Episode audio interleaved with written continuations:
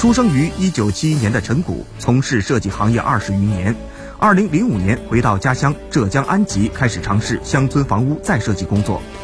二零一四年，在当地政府的支持下，陈谷采用村集体加运营公司加村民的模式，对安吉县灵峰街道横山屋村一处破败的民居群进行改造。目前已有五家民宿建设完成并投入运营，整体项目预计于二零二零年投入运营。